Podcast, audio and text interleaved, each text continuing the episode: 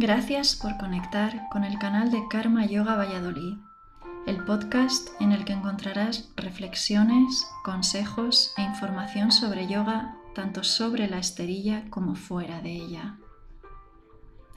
En este podcast podrás escuchar opiniones y consejos sobre yoga, meditación y filosofía de vida de diferentes profesionales dedicados a esta materia. Es un placer compartirlo contigo.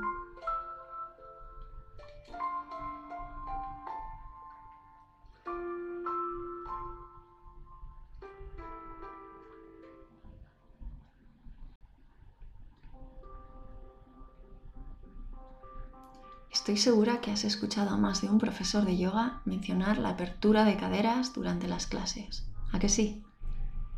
Le damos mucha importancia y no es solo para que te puedas sentar en flor de loto a meditar.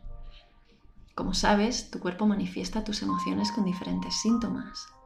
Los nervios se te acumulan en el estómago, la tensión en los hombros y la espalda.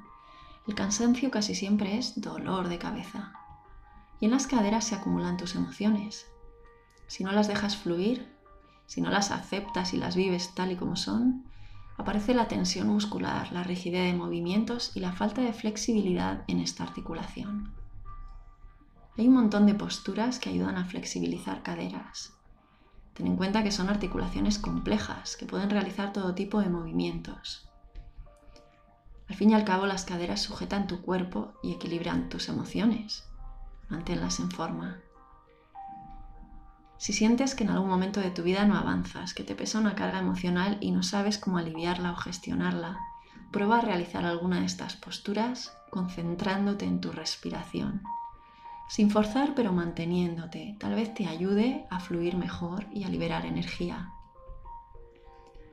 Algunas de las posturas que te pueden ayudar son el perro boca abajo, el niño, guerrero 2, triángulo, guirnalda, las cuclillas de toda la vida.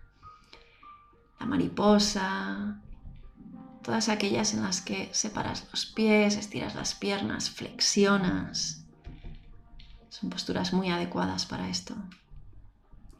Y como curiosidad, ¿sabías que el miedo está directamente relacionado con tus caderas?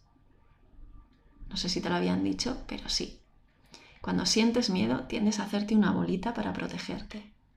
Pero si trabajas las posturas que te he mencionado o cualquier otra similar, ayudas a liberar esa sensación de miedo y de cerrarte y evitas que te afecte tanto. Cuando practicas yoga sobre la esterilla, expandes el corazón si quieres recibir y dejar entrar todo lo que está por llegar. Y expandes las caderas si quieres dejar salir aquello que te pesa, lo que no te permite avanzar y no necesitas. En tu esterilla ocurren más cosas de las que puedes percibir directamente. Si te ha gustado esta entrada del podcast, suscríbete a nuestro canal. Y si quieres comentarnos algo, encantadas de leerte, déjanoslo en cualquiera de nuestros canales oficiales de comunicación. Namaste.